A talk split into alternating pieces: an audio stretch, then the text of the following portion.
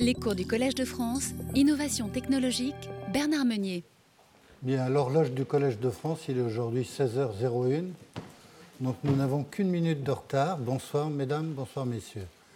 Voilà, aujourd'hui je voudrais vous parler de, des médicaments, mais sous un aspect, euh, c'est l'activation des médicaments. C'est quelque chose euh, dont je ne suis pas le meilleur spécialiste, et fort heureusement, euh, je suis venu ce soir avec M. Jean-Pierre Maffran, euh, qui connaît beaucoup mieux que moi ce domaine. Par contre, sur le cytochrome P450, je, pense pouvoir vous en parler raisonnablement. Alors, c'est un cytochrome qui fascine et qui continue de fasciner la communauté scientifique. Et vous allez voir, je pense, pourquoi dans les 55 minutes qui viennent. Enzymes et oxydation.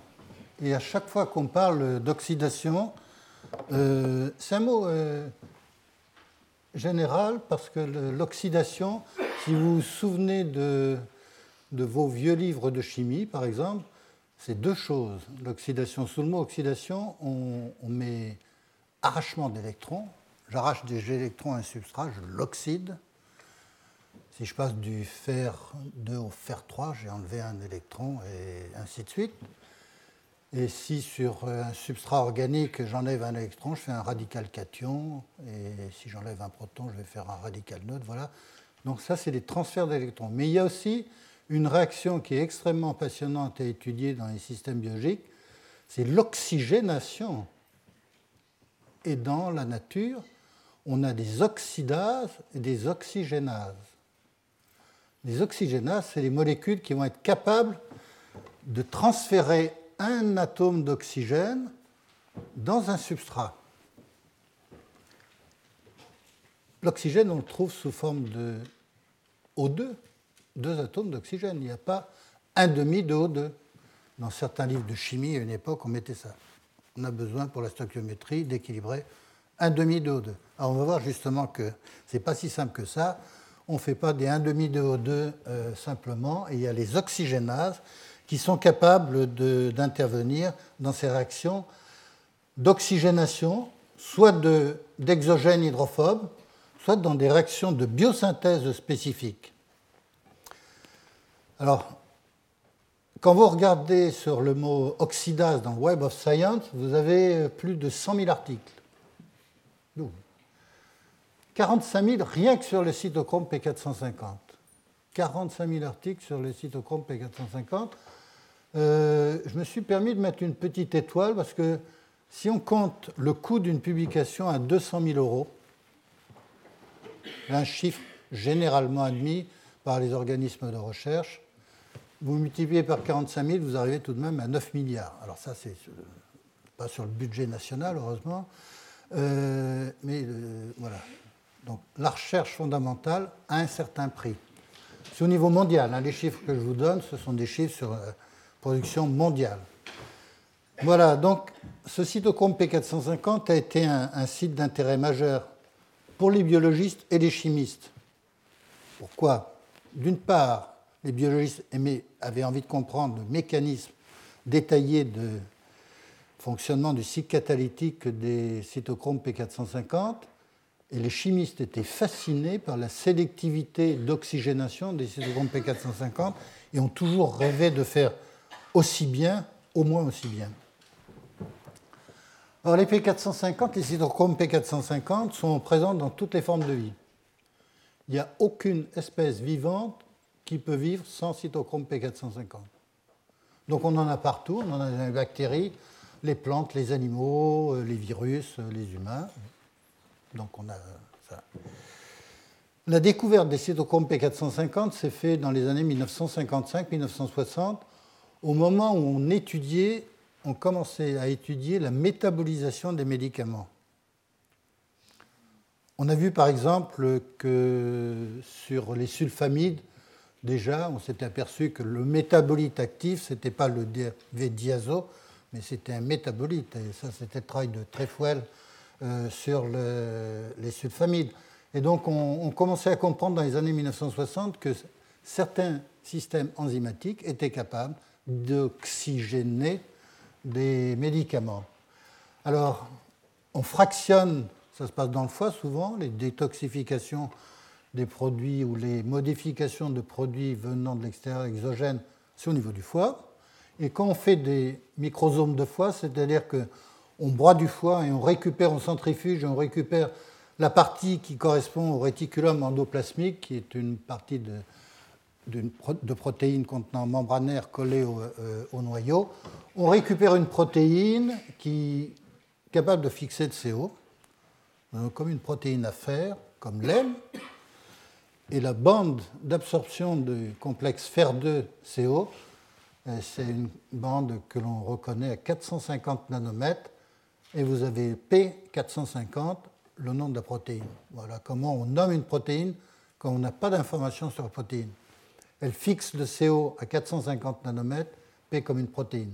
Voilà. Alors, on, on connaissait déjà une des, des, protéines qui contenaient euh, cette bande, parce que M. Soré, un Suisse, dans les premiers travaux de spectroscopie euh, à la fin du XIXe siècle, lui avait regardé la fixation du CO sur le complexe fer2 de l'hémoglobine. Complexe stable, et c'est la fameuse bande dite de Soré. Voilà comment on a commencé l'histoire du cytochrome P450. Alors, dans le cytochrome P450, on retrouve le groupe prosthétique, c'est-à-dire le site actif de l'enzyme, on retrouve ce motif, qui est la protoporphyrine de fer, 3, va être réduite, après pour le cycle catalytique, et c'est exactement le même site prosthétique que pour l'hémoglobine, que pour les peroxydases AM, que pour certaines catalases. Une fois que la nature a trouvé une brique qui était intéressante et était capable de faire un certain nombre de choses, la nature se débrouille pour l'utiliser dans un certain nombre de systèmes enzymatiques ou de métalloenzymes la sélectivité de l'activité du site actif va dépendre essentiellement de l'environnement de la protéine. c'est la protéine qui va aider à contrôler l'activité catalytique.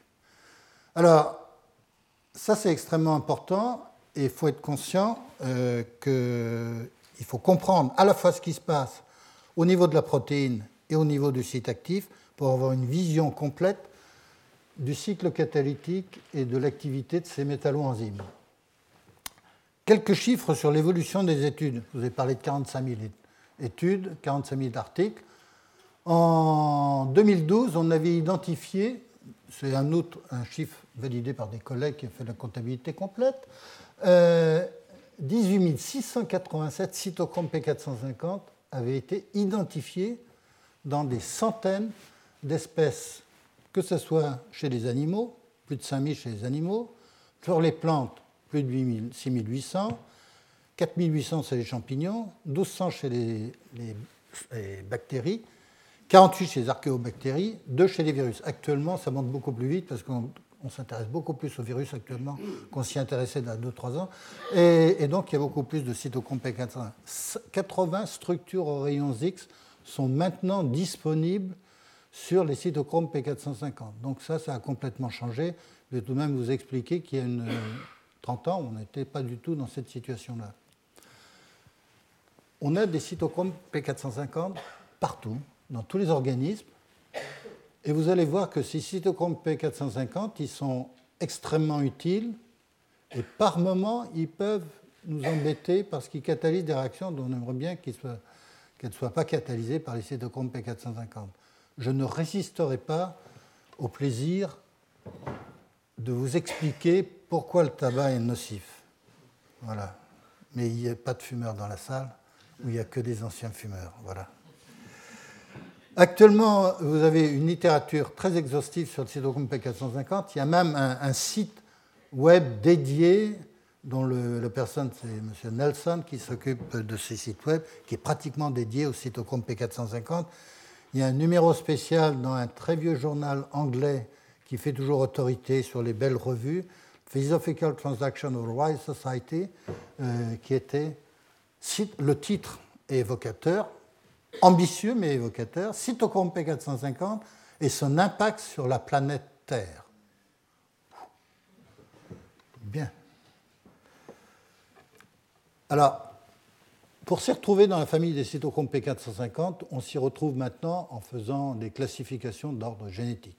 Donc là, on a l'identification et la classification est maintenant basée sur toute la génomique et les gènes codants pour des cytochromes P450. Alors, on a changé de nomenclature et maintenant, on retrouve euh, euh, des cytochromes P450 11 A1. Alors, c'est le numéro 1 de la sous-famille A1. Je ne vais pas vous faire la nomenclature complète, mais simplement pour vous expliquer, c'est qu'on arrive à identifier un grand nombre de protéines. Ce qui devient de plus en plus important et de plus en plus difficile, c'est de mettre une étiquette sur les protéines. Les chimistes savent faire ça sur les petites molécules, et ça a été le développement de la chimie moderne. Avec Lavoisier, on a commencé à faire de la nomenclature, c'est-à-dire qu'on était capable d'avoir un langage qui permettait d'appeler un produit chimique par son nom, de façon à ce que tous les chimistes dans le monde puissent le reconnaître. Et là, maintenant, euh, on essaye de donner des petits noms et des noms faciles à coder pour euh, les protéines. Sinon, il faut retourner au génome, retourner à la séquence, retourner à la protéine et aller interroger les banques de données pour s'y retrouver. Voilà, alors on a 18 familles de cytochromes P450 qui sont réparties en 41 sous-familles, euh, donnant plus de 60 gènes. Donc on se débrouille avec 60 gènes pour faire à peu près toutes les familles. Alors on mélange un peu parfois. Alors, c'est une famille d'enzymes qui est tout à fait surprenante, c'est-à-dire que l'on peut avoir euh, de, très peu très peu d'homologie de séquence entre les différentes cytochromes P450. Quand on est dans une même sous-famille, on a à peu près 70% d'homologie. Mais quand on est entre deux familles différentes de cytochromes P450, on peut avoir des homologies de séquence qui sont très très faibles, de l'ordre de 16%. Et pourtant, avec moins de 16% ou à peine 16% d'homologie de séquence, toutes ces enzymes font exactement la même chose. C'est-à-dire prendre de l'oxygène dans la molécule O2, deux électrons, et insérer un atome d'oxygène dans le substrat. Elles ont toutes en commun une séquence peptidique de 10 acides aminés qui correspondent à une phénylanaline, deux résidus d'acides aminés XX, une glycine, trois résidus, une cystéine dont on va voir l'importance, un résidu X et une glycine. On retrouve ça dans tous les cytochromes P450. Alors, ces enzymes sont capables de faire cette réaction qui est considérée comme miraculeuse pour les chimistes. Molécule d'oxygène moléculaire, deux électrons, deux protons, vous utilisez un atome d'oxygène, et le deuxième atome d'oxygène est éliminé sous forme d'eau. Ça se fait à température ambiante ou à 37 degrés pour euh, les êtres humains. Ça peut se faire pour les plantes en Laponie à basse température. Ça se fait à haute température quand on est à l'équateur et ça marche. Et ça marche très bien avec une activité catalytique et une sélectivité formidable. Les électrons viennent du NADPH et sont transférés par une réductase qui est une flavine P450 réductase, j'en parlerai très peu. Les purifications de cytochromes P450 pour faire la structure ont été longues, difficiles, parce que ce sont des enzymes membranaires. Il a fallu euh, utiliser du glycérol, il a fallu comprendre un moment quelle était l'astuce pour purifier et extraire les cytochromes P450 de ces zones membranaires sans que les protéines soient dénaturées. Donc ça, ça a été un travail euh, de biochimistes de talent, parce que c'est toujours difficile de trouver la bonne astuce. Une fois qu'on l'a publié, après tout le monde trouve que c'est trivial, mais encore faut-il le faire. Deux types de réactions très différentes catalysées par les cytochromes P450. D'une part, la biosynthèse, et je vous donnerai quelques exemples. Lorsque nous avons besoin, dans les processus de biosynthèse, d'introduire un atome d'oxygène dans une position très spécifique, c'est toujours un cytochrome P450 qui est impliqué. Et puis, nous avons aussi des cytochromes P450, et fort heureusement, en quantité importante dans le foie. Le foie est notre organe qui nous permet de détoxifier tous les produits exogènes hydrophobes dont on n'a pas besoin. Et la manière de détoxifier ces produits hydrophobes, pour éviter qu'ils s'accumulent, euh, c'est de les oxyder pour les rendre solubles. Donc vous avez une partie hydrophobe que je symbolise ici par une liaison carbone-hydrogène. On insère un atome d'oxygène entre le carbone et l'hydrogène pour faire une fonction alcool. Ça, c'est en jargon de détoxification, on appelle ça les phases 1. Et puis après, avec un transfert, une enzyme de transfert, soit un résidu de d'acide glucuronique ou un sulfate, on va avoir quelque chose qui va être extrêmement soluble et éliminé du foie. Ça passera dans les urines ou dans les fesses. Et on sait comme ça se détoxifier. Donc rassurez-vous, si vous mangez de la viande cuite sur un barbecue qui y a un peu trop de charbon de benzopyrène, eh bien, depuis le néolithique supérieur, on a des cytochromes P450 qui travaillent. Voilà. Donc, il ne faut pas en abuser, mais ce n'est pas mortel. Voilà, On est capable de faire face à tous ces produits exogènes hydrophobes. Mais me direz-vous, avec tous ces produits qui arrivent et tous Bien entendu, il ne faut pas en abuser, il ne faut pas surcharger nos systèmes de détoxification. C'est une question de cinétique entre la quantité que l'on ingère et la quantité que l'on peut traiter in situ, en quelque sorte, à la maison. Donc, euh, dans notre petite usine à détoxification, on peut traiter un certain nombre de déchets chaque jour. Il ne faut surtout pas en mettre un peu trop. Donc, voilà le, la leçon à retenir sur la détoxification. Mais on est équipé pour faire face à un certain nombre de produits. Alors, je ne résiste pas au plaisir de vous parler du camphre. Il y a une bactérie qui s'appelle Pseudomonas putida qui a une particularité, c'est qu'elle est capable de pousser sur du camphre. Monsieur Raspail avait développé le camphre comme euh, produit pour se débarrasser d'un certain nombre de miasmes, et, mais vous voyez que Pseudomonas putida est capable de pousser sur du camphre. Utilisant le camphre comme source de carbone, tu es capable d'hydroxyler de manière très sélective une liaison CH en position 5 du camphre pour faire une hydroxylation ici sur la position 5 exo du camphre. D'un point de vue thermodynamique, la, liaison CH exo ou endo ont pratiquement la même énergie. Donc être capable de choisir entre les deux liaisons CH de la position 5 pour aller toucher uniquement la position de CH exo est quelque chose qui, pour un chimiste, est fascinant une hydroxylation stéréochimique. Magnifique. Et ça a été la première enzyme qui a été cristallisée en 1985, presque 30 ans. Alors, je vous fais voir la, structure, pas la structure moderne comme on la voit sur les banques de données, mais la structure comme on l'a publiée à l'époque. Ça, c'est repris directement du journal, euh, Journal of Biological Chemistry, dont je vous ai donné la référence. Voilà à quoi ressemble le premier cytochrome P450 cristallisé. On le trouve là au milieu, enfermé ici, avec une cystéine qu'on ne voit pas, qui est la cystéine 387. Et puis vous avez un enchaînement d'hélices, 12 hélices, et un peu de feuillets bêta. Voilà les feuillets bêta, voilà les 12 hélices. Et au milieu, le site actif de l'enzyme.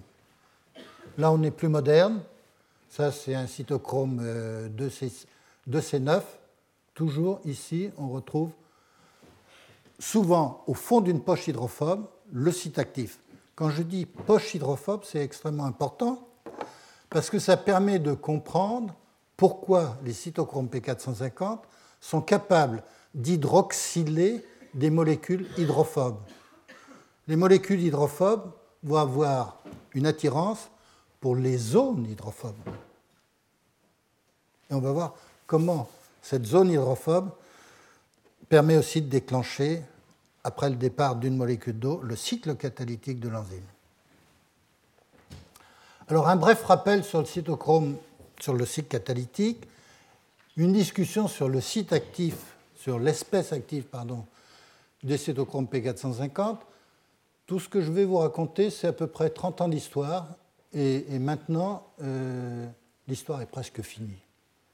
Si vous faites Wikipédia version anglaise, qui est un peu plus élaborée que la version française, eh bien, euh, le cycle catalytique que je vous présente dans la diapositive suivante, et pour laquelle j'avais contribué avec un certain nombre de théoriciens euh, pour une publication, une revue, eh bien, c'est la base de l'article de Wikipédia. Donc voilà, on est passé de la recherche à Wikipédia. La boucle est bouclée et c'est notre travail de chercheur. Alors voilà, un cycle catalytique de cytochrome P450. On va le détailler un petit peu pour la beauté de l'art. Au, repos, l'enzyme, c'est FER3 avec une molécule d'eau dans la poche qui est en ligand axial et qui est dans la poche hydrophobe de l'enzyme avec accroché autour de cette molécule d'eau, selon la taille de la poche de l'enzyme, entre 20, 30, 40, 50 molécules d'eau. Et ces molécules d'eau sont vraiment accrochées à cette molécule.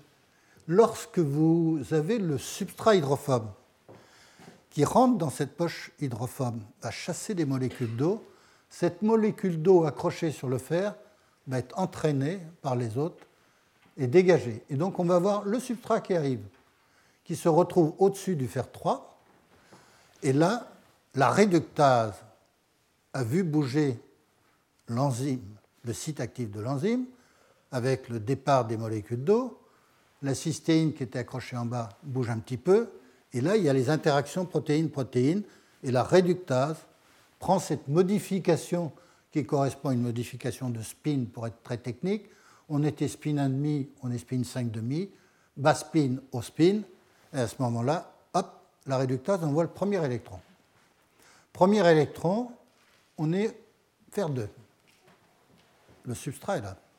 C'est important que le substrat soit là parce qu'il va être positionné de manière correcte si on veut que les réactions soient stéréospécifiques. L'oxygène moléculaire adore se fixer sur le fer2, sur l'hémoglobine. Le fer2 de l'hémoglobine, c'est pareil pour le P450. Et donc on a une situation où on a un intermédiaire, où on a l'oxygène lié de manière covalente d'un côté, et de l'autre côté, vous savez que l'oxygène est à l'état triplé, on peut le décrire simplement comme ça, donc c'est un biradical.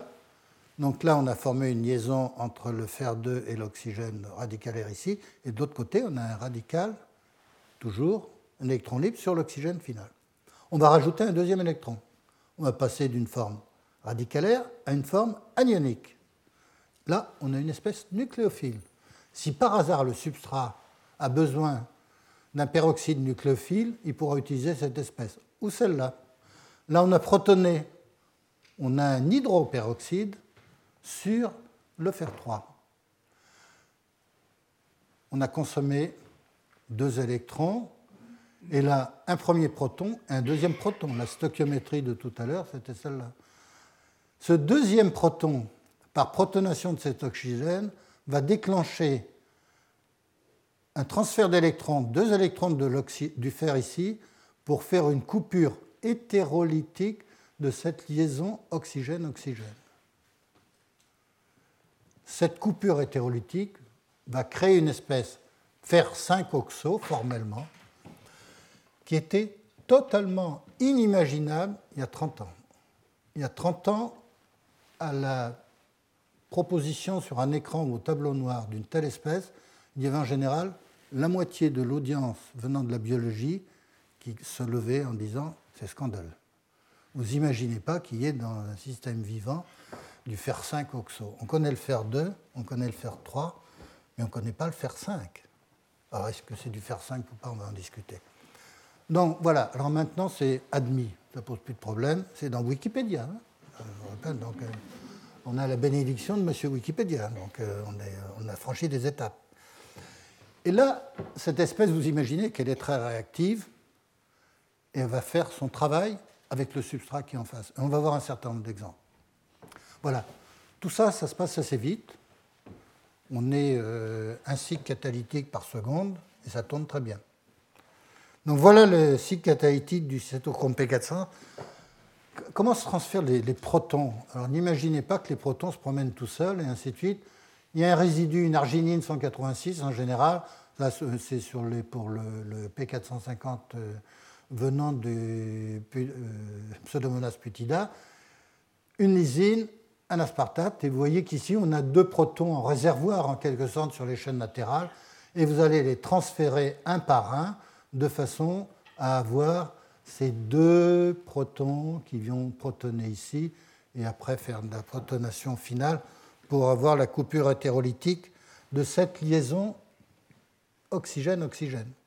Il faut voir qu'un peroxyde, c'est une liaison faible. Dans l'eau oxygénée, un peroxyde, c'est 50 kcal par mol. Et donc, on casse très facilement l'eau oxygénée en deux pour faire des radicaux hydroxydes. C'est pour ça qu'il faut éviter les radicaux oxygénés. Parce que les peroxydes, comme l'eau oxygénée, ou les, si on avait une coupure homolytique, on fait des radicaux libres. Donc ça, c'est pas Et donc, on contrôle cette coupure de façon à ce qu'elle soit hétérolytique. Est-ce que tout ce que je vous ai raconté, qui a été découvert sur des modèles de cytochrome P450, d'abord in vitro à la paillasse du chimiste, est-ce que c'est vrai? In vivo. Entre les premières études il y a 30 ans in vitro sur la paillasse et euh, les années 2000, euh, eh bien, il y a eu toutes les techniques de cristallographie rapide pour enregistrer des données avec les synchrotrons qui permettent sur des métalloenzymes où on a réussi à former très rapidement un ferroxo, on peut le voir. C'est un magnifique travail qui a été publié dans Science en l'année 2000. Donc, les histoires racontées par les chimistes dans les années 80, 20 ans plus tard, on a pu le démontrer comme étant quelque chose qui existait sur l'enzyme elle-même. Donc les deux mondes se sont réconciliés et maintenant tout le monde est d'accord pour dire que l'espèce active est une espèce ferroxo. Alors ferroxo, oxo, oxolike, oxyle, ça c'est un ferroxo 5, mais qui est en équilibre avec un, un fer 4 oxyle. Qu'est-ce que c'est qu'un fer 4 oxyle Vous prenez un électron de cette moitié de cette double liaison, en quelque sorte, il y en a un qui revient sur l'oxygène, l'autre qui revient sur le fer. Le fer 4 est content, et ce fer, cet oxygène a un caractère radicalaire très fort. On va pouvoir faire des réactions radicalaires, arracher des atomes d'hydrogène. Ou alors, vous avez un électron qui vient d'un ligand aromatique, riche en électrons. Vous lui empruntez un électron, vous le donnez au fer 5, ça fait un fer 4 radical cation. Dans les peroxydases, c'est cette forme-là. Ça veut dire que cet oxygène il est beaucoup moins agressif que cet oxygène. Alors les calculs des théoriciens, parce que là on a besoin des théoriciens, ce pas des espèces que l'on peut isoler facilement, regarder, euh, tout ça. Donc on peut tout de même avoir les théoriciens qui, avec des calculs d'FT, euh, vous disent que c'est plutôt l'état triplé qui permet de faire un certain nombre de réactions. Voilà, donc on a en résumé un oxyle ou un oxo pour faire des réactions de transfert d'électrons et qu'on va avoir besoin dans certaines oxydations de substrat de nucléophiles, on peut s'arrêter au stade de hydroperoxo ou juste avant la protonation, ce que j'appelle supernucléophile. Voilà, on va avoir des illustrations de ça. Parce que les cytochromes P450 catalysent un peu tout. Principalement qu'on a besoin d'hydroxyler une liaison CH aliphatique. Personne d'autre qu'un cytochrome P450 peut faire cette réaction. Et puis après, l'époxydation des oléfines, les oxydations d'aromatiques, les N ou les oxygènes déalkylation, les décarbonisations d'aldéhydes, les déshydrogénations. On verra un exemple d'aromatisation de cycle A. Voilà. Toutes ces réactions d'oxygénation peuvent être soit bénéfiques ou un peu toxiques pour l'organisme selon la nature du substrat. Voilà. Alors, la réaction d'hydroxylation, vous avez un oxo, alors on va mettre oxo ou oxyle, et en face, quand l'enzyme est spécifique, par exemple, dans le cas de Pseudomonas putidase, eh bien c'est la liaison CH exo de la position 5 qui est juste au-dessus de ce radical oxyle de l'oxygène. Et à ce moment-là, vous allez avoir soit quelque chose qui n'est pas concerté et vous arrachez H point un atome d'hydrogène par l'oxyle, vous avez un radical carboné qui va rapidement se recombiner sans qu'il y ait perte de stérochimie, ou vous avez une réaction concertée. Beaucoup de discussions selon les substrats, c'est cette voie qui est majoritaire ou cette voie-là. Et un collègue s'appelle John Groves a appelé cette recombinaison rapide de ce radical avec l'oxygène l'oxygène rebound mechanism. C'est-à-dire qu'on a une réaction absolument extraordinaire de contrôle de réaction radicalaire par la protéine. La cinétique de recombinaison est plus rapide que la cinétique d'isomérisation du, euh, du radical. Donc c'est intéressant, on peut faire de la chimie radicalaire à l'intérieur d'une protéine sans perdre de stéréochimie. Allez, un exemple d'hydroxylation de produits euh, cyclopropaniques. Alors, le CH3 ici, sur cyclopropane, peut être arraché par un cytochrome P450, et à ce moment-là, soit on a une recombinaison directe, on a l'alcool, et rien de particulier, euh, soit on a une deuxième oxydation, on a un cation, et à partir du moment où on a un cation collé sur un cyclopropane, on va avoir des produits de coupure de la liaison carbone-carbone ici, on va avoir une ouverture du cyclopropane. Là, on peut avoir euh, un certain nombre de choses. Une coupure homolytique de cette liaison C2C3, on va avoir ce produit, et à partir de là, pardon, excusez-moi, je reviens sur le bas, on peut, à une suite de réactions, former ce produit-là qui va être toxique. Donc, quand on est sur un produit cyclopropanique, la métabolisation par un cytochrome P450 peut conduire à un produit toxique. Donc ça dépend. il n'y a pas toujours de la détoxification. Vous allez avoir droit maintenant à deux diapositives pour les anciens fumeurs. La nicotine. En dehors de son activité sur le système nerveux central, cette nicotine peut être hydroxylée par les cytochromes P450. Il y a ici une liaison carbone-hydrogène en position 2' qui est activable. On va avoir une fonction alcool là. On ouvre le cycle à 5 on va avoir une aminocétone. L'aminocétone peut être nitrosylé ici, et ce produit nitrosylé, provenant de cette ouverture du cycle A5, c'est un produit cancérigène. Si vous avez raté cette occasion pour faire votre cancer, vous avez une session de rattrapage. Benzopyrène. Il y a du benzopyrène dans, dans les cigarettes. Donc, avec le benzopyrène, on va faire une, première époxydation ici. On ouvre ensuite avec une hydrolase l'époxyde et on va faire une deuxième époxydation sur ce diol, là, sur la position 9-10. Et c'est cet époxyde diol qui est un magnifique alkylant de l'ADN, cancérigène à nouveau. Donc deux voies pour créer des produits cancérigènes qu'on fume. Voilà, ça c'est bien. La corrélation tabac-cancer a été faite sur des millions d'individus. L'épidémiologie est sérieuse, donc on est d'accord. Voilà.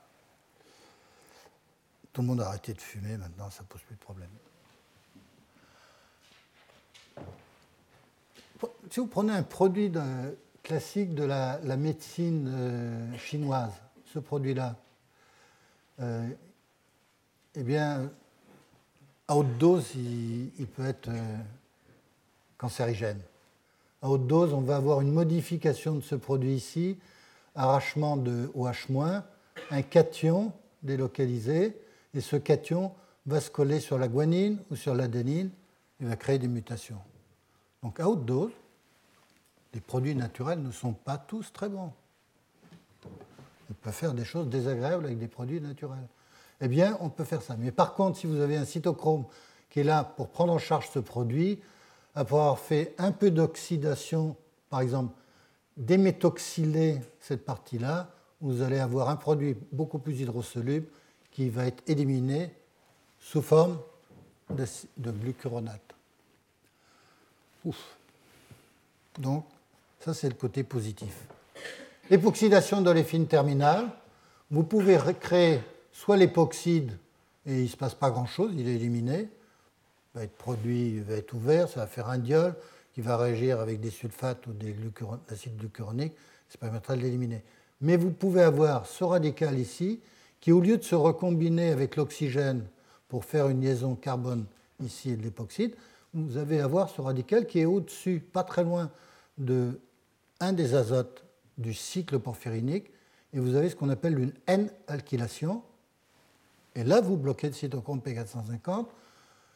Vous avez une couleur verte associée à ce pigment, et là, vous allez créer des pigments verts sur le foie.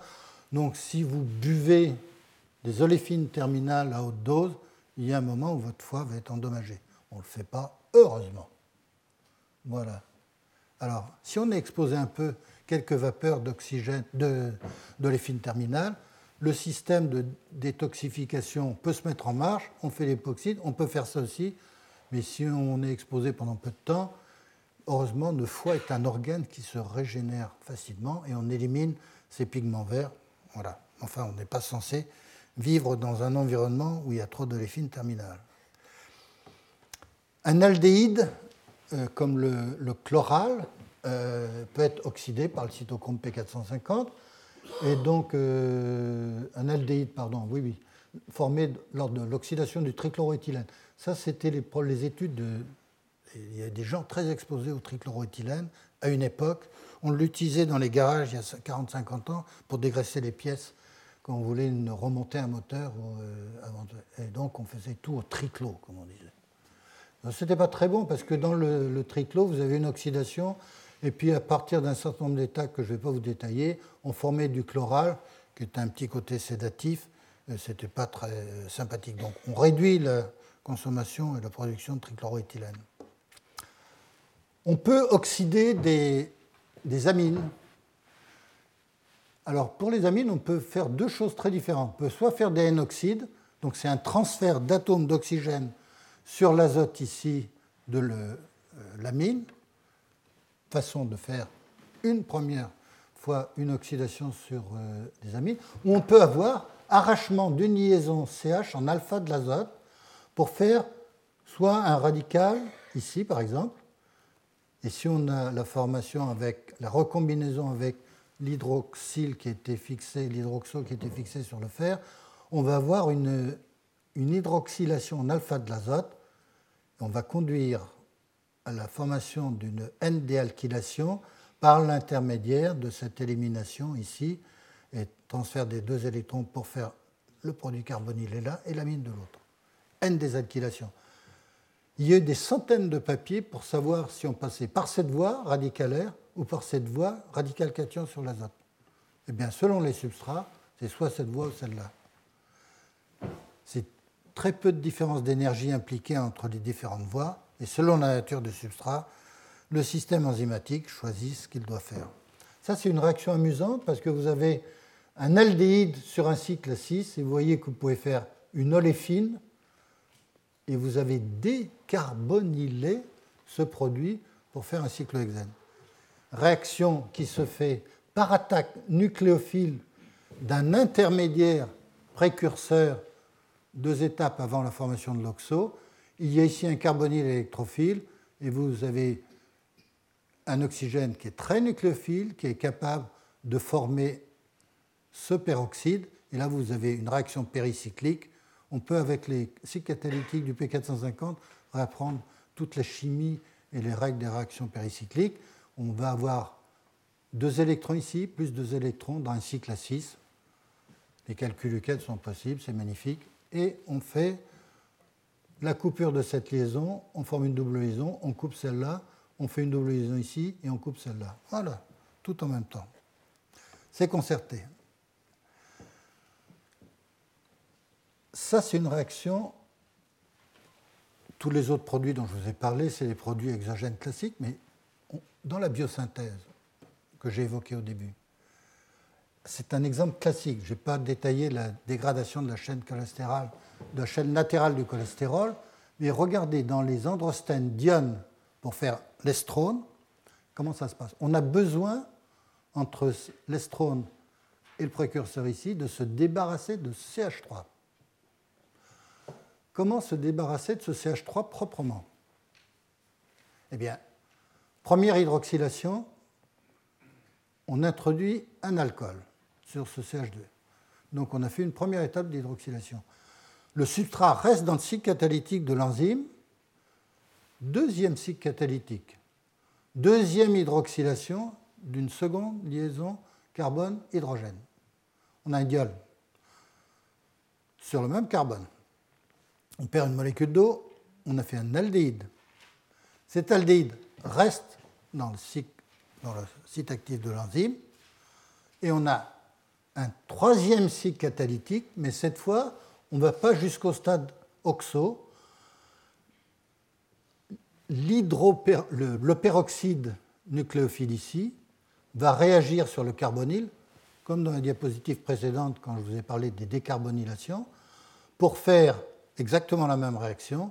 C'est-à-dire qu'on va avoir cette fois, avec l'aide de cette liaison carbone-hydrogène ici, qui est pas trop loin de tout cet enchaînement de peroxyde, on va avoir euh, les deux électrons ici qui vont faire un carbonyle, les deux électrons ici qui vont venir euh, pour ensuite couper la liaison oxygène-oxygène, et on se retrouve avec de l'acide formique, un, deux oxygènes pour faire l'acide formique avec ce carbone, et on va se retrouver avec ici un fer qui part avec cet oxygène qui va se protoner ensuite, et on a éliminé avec l'acide formique aussi cette, ce proton. On fait une double liaison ici, le carbonyle là, réaromatisation, on a retrouvé à partir du cycle A l'aromatisation ici que l'on a créée et on a éliminé le, le méthyle. Donc vous voyez que trois cycles catalytiques pour à partir d'un même stéroïde faire l'estrone.